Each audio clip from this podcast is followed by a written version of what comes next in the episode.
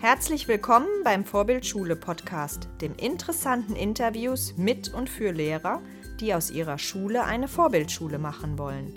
Mein Name ist Anne Tomjuk und ich bin Lehrerin an der beruflichen Schule in Korbach und Bad Arolsen. Hallo liebe Zuhörer, herzlich willkommen beim Vorbildschule Podcast. Wir haben wieder einen interessanten Gast und diesmal Julia Reiche. Julia ist auch Lehrerin und ich freue mich sehr, dass sie sich Zeit für uns genommen hat und möchte auch gleich zu Beginn fragen, bitte Julia, stelle dich doch einfach mal kurz unseren Zuhörern vor. Hallo Anne, ich bin Julia Reiche. Ich bin Lehrerin an der Heinrich-Herz-Schule in Karlsruhe. Das ist eine berufliche Schule für Elektrotechnik. Ich unterrichte aber allgemeinbildende Fächer, also Geschichte, Gemeinschaftskunde, Deutsch und betriebliche Kommunikation. Und ich bin seit drei Jahren fertige Lehrerin, also mein Referendariat ist noch nicht so lange her und ich berichte eigentlich alles aus der Perspektive von einer jungen Lehrerin. Mhm. Was hat dich denn überhaupt bewogen, Lehrerin zu werden? Oh, gute Frage. Ganz banal, ich glaube, ich kann es einfach. also ich habe damals selber Musik gemacht und dann wurde in unserem Musikverein eine Stelle frei für so musikalische Früherziehung und Blockflöten und dann wurde ich gefragt, ob ich da nicht, ob ich das nicht einfach machen will. Und dann habe ich gedacht, ja, okay, ich probiere das jetzt einfach mal und also da war ich 15 und dann habe ich angefangen und es hat super viel Spaß gemacht. Und es lief einfach gut. Und dann habe ich auf jeden Fall gewusst, ich will irgendwas mit Menschen machen. Habe mich dann nach dem Abi aber erstmal ein bisschen umgeschaut, hatte auch Logopädie und solche Sachen noch im Blick. Aber schlussendlich ist es dann doch das Lehramt geworden. Und ich muss dazu sagen, meine Mutter ist auch Lehrerin. Mhm. Die ist aber erst in den Lehrberuf wieder eingestiegen. Da war ich, glaube ich, 14 oder 15. Also ich habe sie so nicht als Lehrerin früher in Erinnerung gehabt. Mhm. Aber so ein bisschen scheint es in der Familie zu liegen, ja. Mhm, okay. Jetzt hast du gesagt, bei einer berufsbildenden Schule bist du tätig im Bereich Elektrotechnik. Das heißt, das stelle ich mir jetzt so ganz klischeehaft vor, du hast sehr viele männliche Schüler. Ist das richtig? Ja, ich, ich glaube, ich habe 99 Prozent junge Männer. Ich habe glaube ich, sieben Schülerinnen. Letzte Woche habe ich irgendwie mal gezählt. Mhm, ja. Okay. Was ist das Besondere? Warst du vorher, warst du auch in deiner Ausbildungsschule dort oder hast du auch schon eine andere Schule erlebt? Also im Referendariat war ich auch an dieser Schule und wurde dann übernommen, weil es einfach total gut gepasst hat von beiden Seiten. Ich habe aber während des Studiums noch ein Schulpraxissemester gemacht, ein paar Monate, und da war ich an einem allgemeinbildenden Gymnasium. Und da war es gemischt. Genau, jetzt ähm, hast du ja ähm, dann vielleicht so ein bisschen Vergleich. Was ist das Besondere? Meinst du an der Schule mit überwiegend Männern? Ja, genau. Ich glaube, es gibt irgendwie gar keinen so einen Unterschied. Also ich habe mir die Frage am Anfang auch gestellt, als ich die, die Zuteilung bekommen habe zu der Schule und dachte erst so, oh je, ja, wie wird denn das wohl? Aber ich habe keine Probleme. Also ich merke schon, dass ich als junge Frau in manchen Sachen schon ein bisschen so eine Sonderstellung habe. Das merkt man, also ich glaube, die Schüler merken das auch, wenn sie den ganzen Tag mit Lehrern oder nur mit anderen jungen Männern zusammen sind, dann ist es irgendwie auch schön, wenn meine Frau da ist. Mhm. Aber ich habe keine Probleme und ich habe könnte jetzt auch nicht behaupten, dass diese ganzen Klischees so zutreffen. Also, dass jetzt Jungs mal weniger zickig sind oder nicht kreativ sein können oder ach, was es da so alles gibt. Also eigentlich sind das alles ganz normale junge Menschen. Mhm. Ja. Okay, ja, interessant. Was ist denn dir besonders wichtig, deinen Lernenden näher zu bringen? Also zum einen, dass die Welt unheimlich spannend ist und dass es unglaublich viel zu lernen und zu entdecken gibt und dass jeder irgendwie so seine Nische findet und zum anderen so Respekt und Menschlichkeit.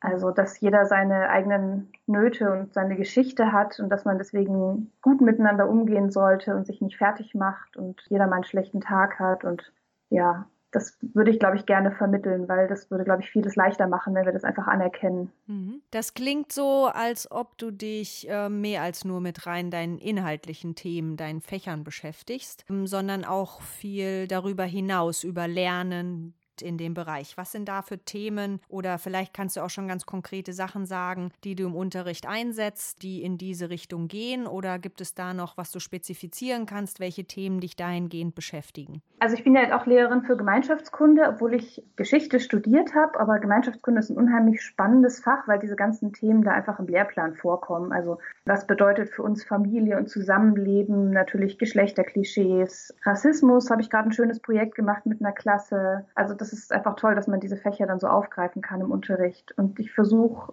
immer die Schüler auch zu fragen, welche Erfahrungen sie damit so gemacht haben. Also wenn man darüber ein gutes Gespräch führen kann, ist es unheimlich viel wert. Mehr wert als ein Arbeitsblatt oder so. Mhm.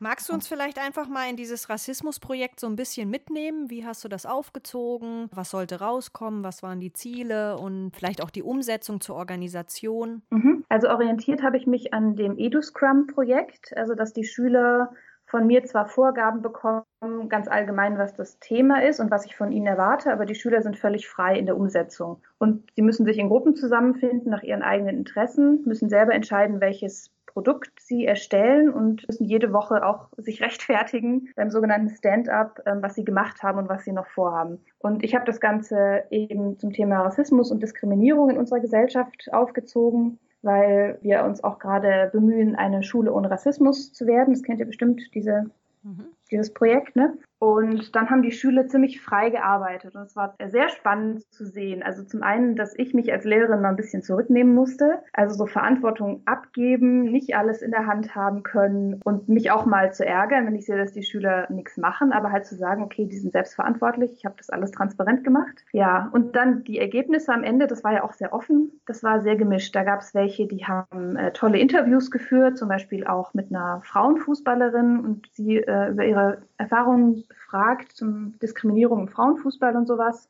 Die haben dann eine Webseite gemacht daraus. Dann gab es welche, die haben einen Film gedreht, haben auch jemanden interviewt, dass er für Rassismuserfahrung gemacht hat. Dann gab es eine Gruppe, die sich mit ähm, Diskriminierung und Rassismus in den Medien beschäftigt hat, auch mit so Bots und ähm, Wahlmanipulation und so. Die haben dann sogar ein Plakat gemacht und einen Flyer dazu, der jetzt in der Schule aufgehängt wird. Ja, das war ziemlich toll. Mhm. Du hast gesagt, nach dem EduScrum-Projekt oder hast du daraus gemacht. Mhm. Magst du uns ganz noch mal kurz sagen, was damit gemeint ist? Du hast zwar jetzt schon gesagt, wie es aufgebaut ist und die Ziele selber setzen, aber noch mal so, wenn jemand noch nichts davon gehört hat, was das ist. Also ich habe mich nicht sklavisch an das EduScrum gehalten, das muss okay. ich dazu sagen, mhm. sondern habe das rausgenommen, was ich gut verstanden hatte und wo ich wusste, das kann ich irgendwie so umsetzen.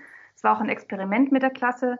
Ich habe die, die Fragestellung ganz offen vorgegeben, wie Rassismus und Diskriminierung sich in unserer Gesellschaft oder auch in unserem Umfeld so zeigt. Dann haben wir ein großes Brainstorming gemacht, äh, was uns alles dazu einfällt. Und dann haben die Schüler sich zu eigenen Fragestellungen zusammengefunden, haben die Fragestellung selbst entwickelt, mussten sich dann auch ähm, erklären, wie sie da hingekommen sind und dann überlegen, was sie daraus machen wollen. Also wie wollen sie die Fragestellung angehen? Wollen sie da recherchieren, Interviews führen, was auch immer machen? Mhm.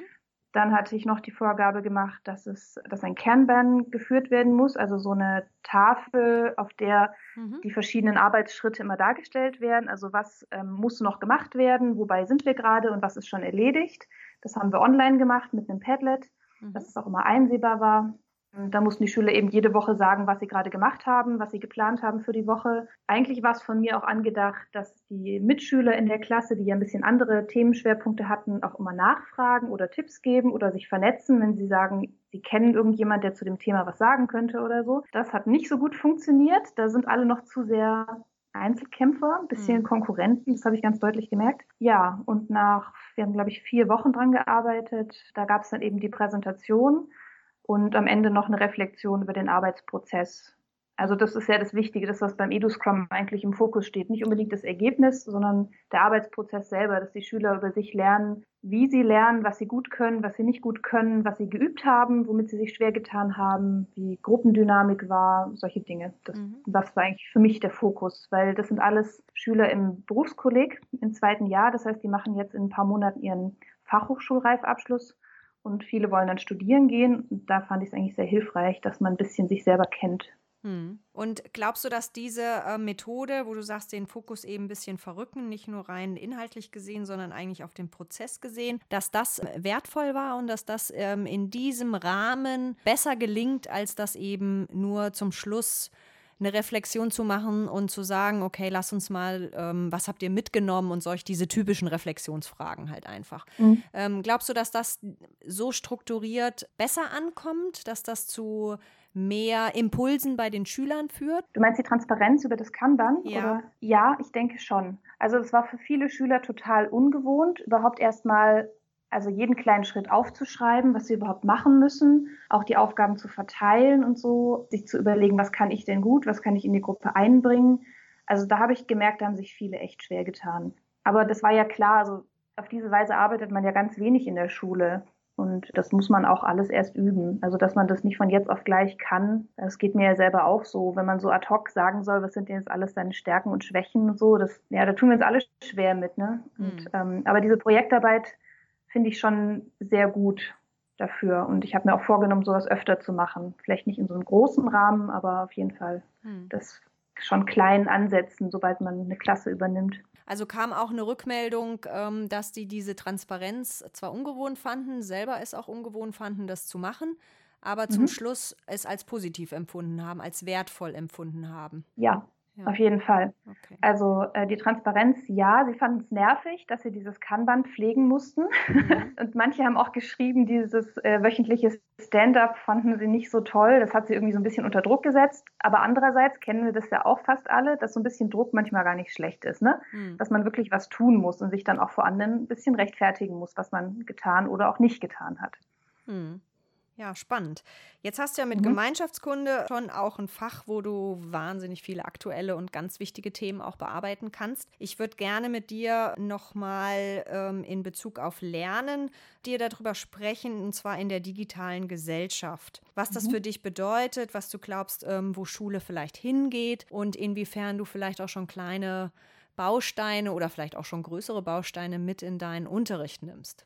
Boah, das sind jetzt viele Fragen. Genau, wir ähm. arbeiten die vielleicht einfach mal ab. Ähm, lernen in der digitalen Gesellschaft, was genau bedeutet das für dich? In der digitalen Gesellschaft lernen. Ja, ich glaube, also elementar ist diese Veränderung, dass das Wissen nicht mehr, dass es kein Wissensmonopol mehr gibt. Mhm. Also, dass man alles jederzeit irgendwie ergoogeln kann und dass man zu fast jedem Thema die Informationen schon aufbereitet irgendwo findet. Ne? Also entweder den ganz komplizierten Fachaufsatz oder die Doktorarbeit, die irgendwo veröffentlicht ist, genauso wie eine, eine tolle Erklärung von Kika Logo oder so ne, zu einer Sache. Ich glaube, das verändert schon viel und ähm, verändert unsere Rolle als Lehrer ganz deutlich. Mhm. Wohin?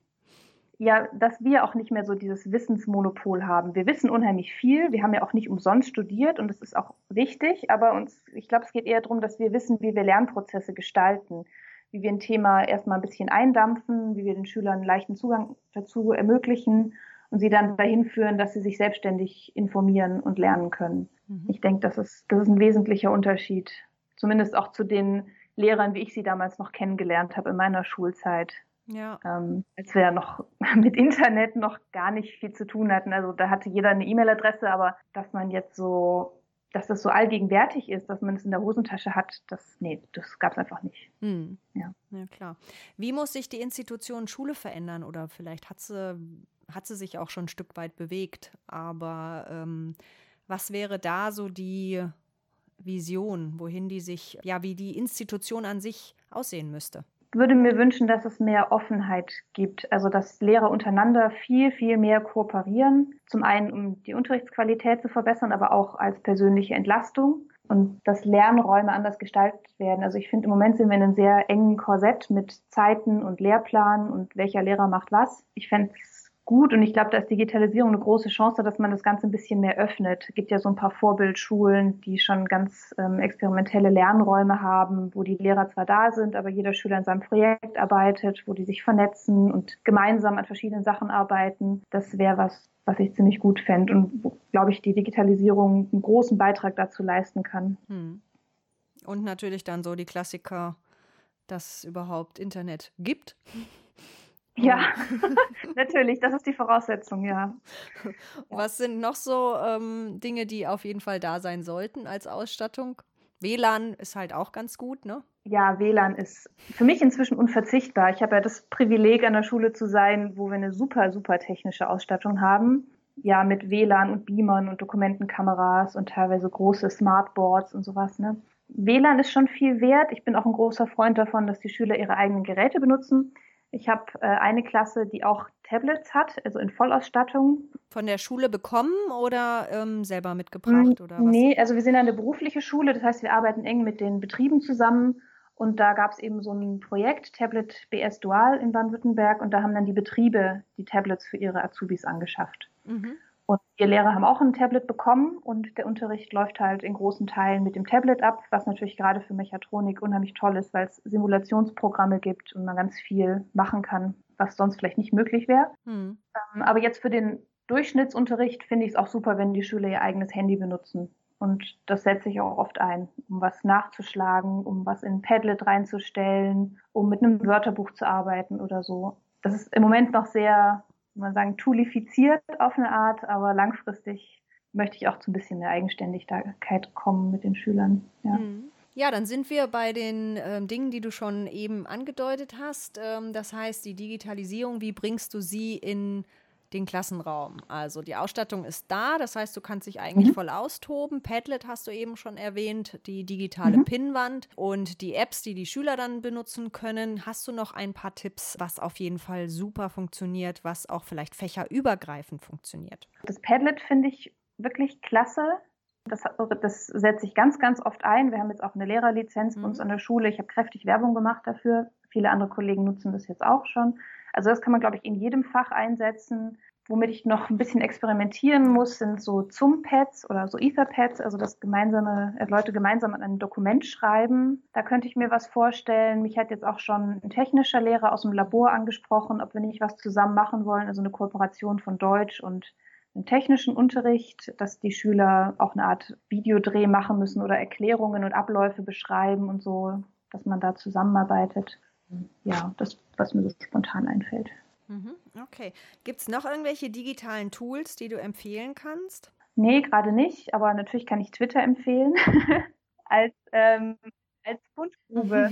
okay. Ja, genau, darüber, haben darüber habe ich dich ja auch äh, angesprochen. ähm, ja, also Twitter ist also ja, ich habe keine Worte dafür. Das ist ein, ein Meer von Inspiration und Vernetzung und ich hätte das überhaupt nicht gedacht. Ich bin jetzt seit einem knappen Jahr dabei und das hat so viel verändert bei mir. Also im Denken über Gesellschaft und Schule und was möglich ist und natürlich lese ich auch die, wie soll ich sagen, die Philosophen bei Twitter, die, äh, die da viel forschen und sich Gedanken machen. Hast du da jemanden, wo du sagst, ähm, den da bin ich irgendwie ähm, der Follower Nummer eins.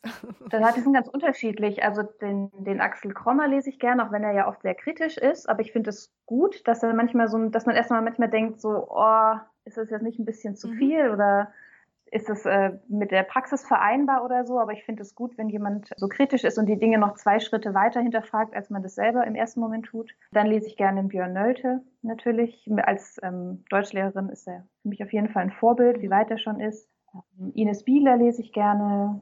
Ja, also da gibt es viele, die ich, äh, wo ich gerne reinlese. Ja.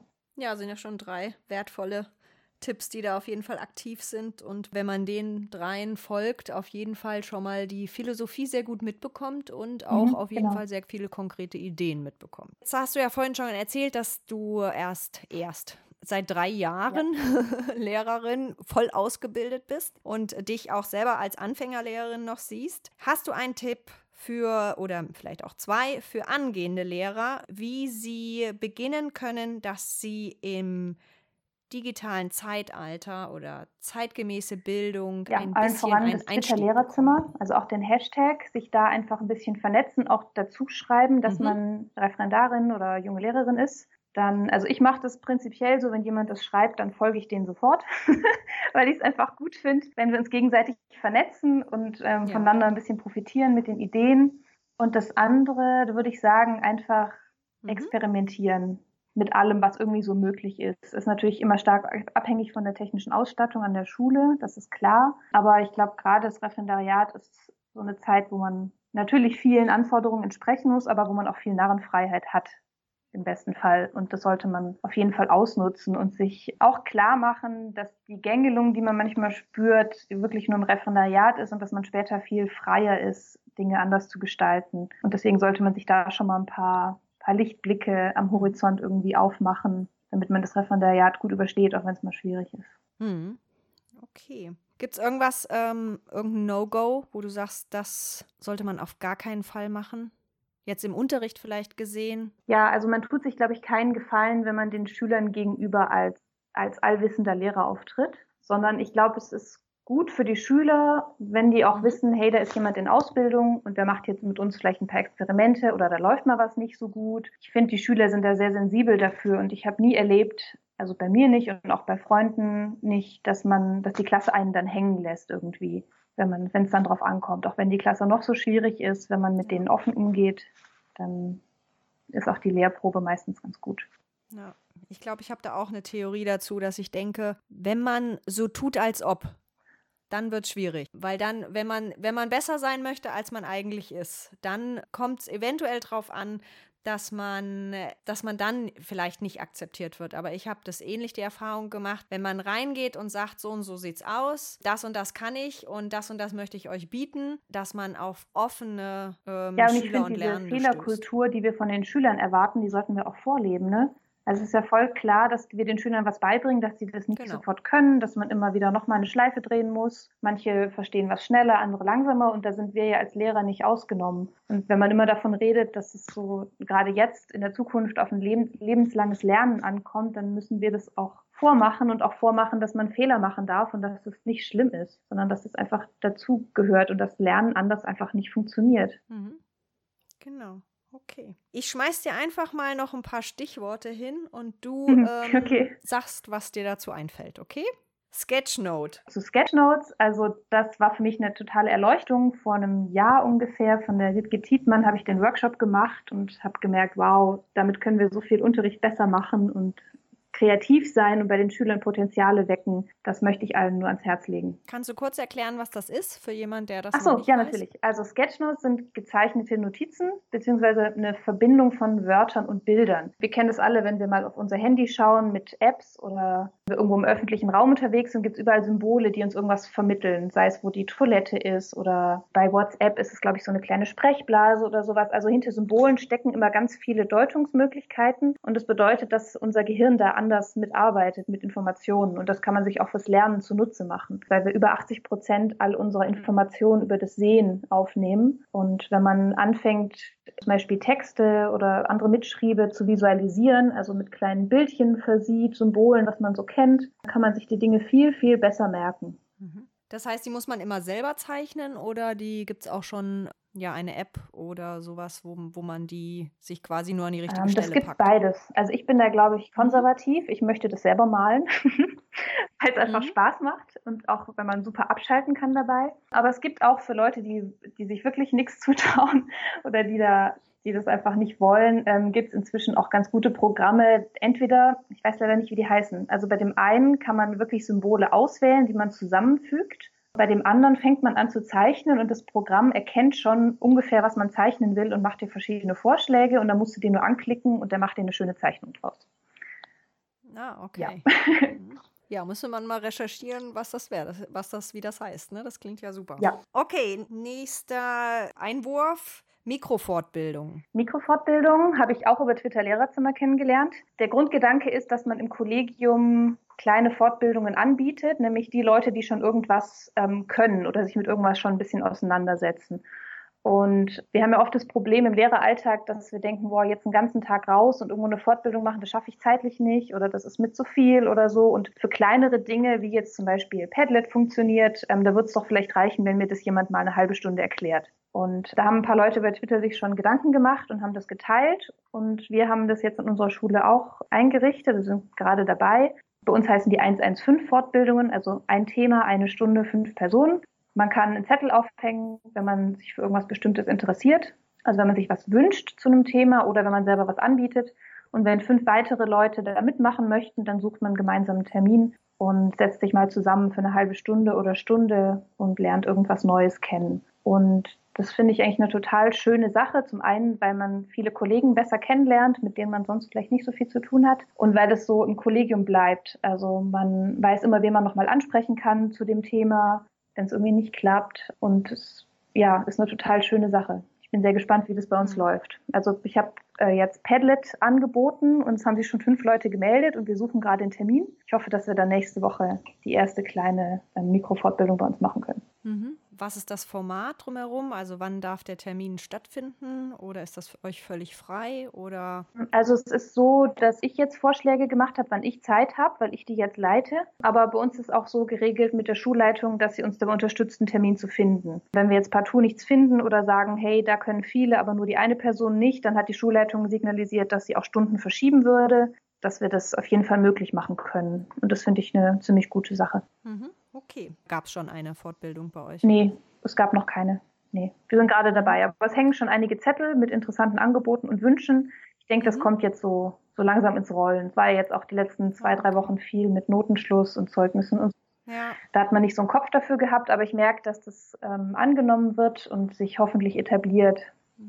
Das heißt, es bieten nicht nur, also nicht nur du bietest was an, sondern äh, mehrere bieten was an. Ja, ja, viele Kollegen bieten was an. Also auch ähm, Kollegen, die mit Digitalisierung noch nicht so viel zu tun haben, die aber sagen, hey, zu dem, Thema habe ich mal was gehört, lass uns mal eine Diskussionsrunde starten, überlegen, was wir daraus machen mhm. können. Also das ist wirklich ganz offen. Das ist nicht beschränkt auf digitale Medien. Es geht eigentlich um ja. Schulentwicklung, was wir so im Kollegen selber mhm. machen können. Ja, okay. Ein letztes Stichwort, Bildungsbier. Ja, ich sehe schon, du hast mein Profil gut gelesen.